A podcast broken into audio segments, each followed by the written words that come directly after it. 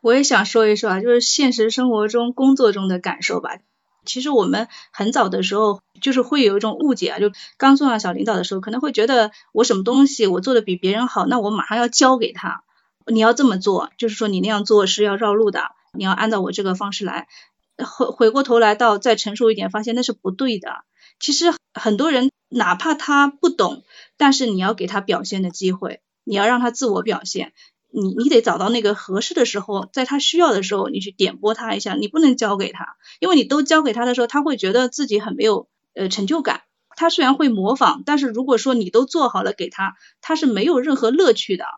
都交给他，他按照你的步骤一二三四五，对他可能会做的快一点，但他没有乐趣，他也没有成长。也就是说，他需要表现，你需要让他去用他的方法去摸索，他一点点摸索的。好一点了，他会有成就，然后他会有成长，他来找你，你可以教他，但是你不能把你所有的方法都给到他，就是你要给对方表现的机会，非常重要。他重要到有时候你可以稍微的牺牲一点短期的效率，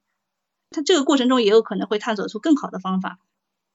小虎说的这个哈，突然让我想到了，就是比如说我们把我们所要做的事情，我们可以分为几个象限啊，比如说有紧急和重要的，然后呢有紧急而不重要的，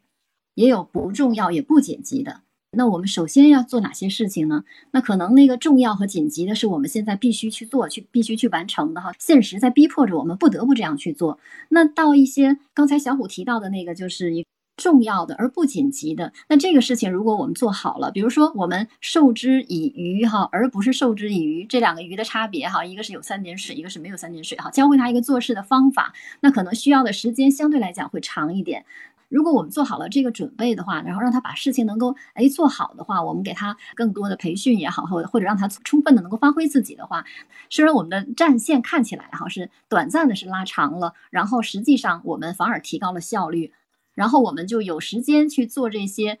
不紧急但非常重要的事情，而不是每次都被牵着鼻子走去做那些紧急而重要的，就不得不做。包括我现在，我觉得我自己生活哈，就是充满了这种紧急而重要的事情，总在疲于奔命啊！哎呀，一堆事情，每天必做的事情，有个 deadline，今天这个 deadline 已经到这儿了，你不得不完成。然后你没有那个充分的时间哈，去更多的思考，然后更多的让你的节奏能够按照你想要的方式来，给了我们一个很好的提醒啊。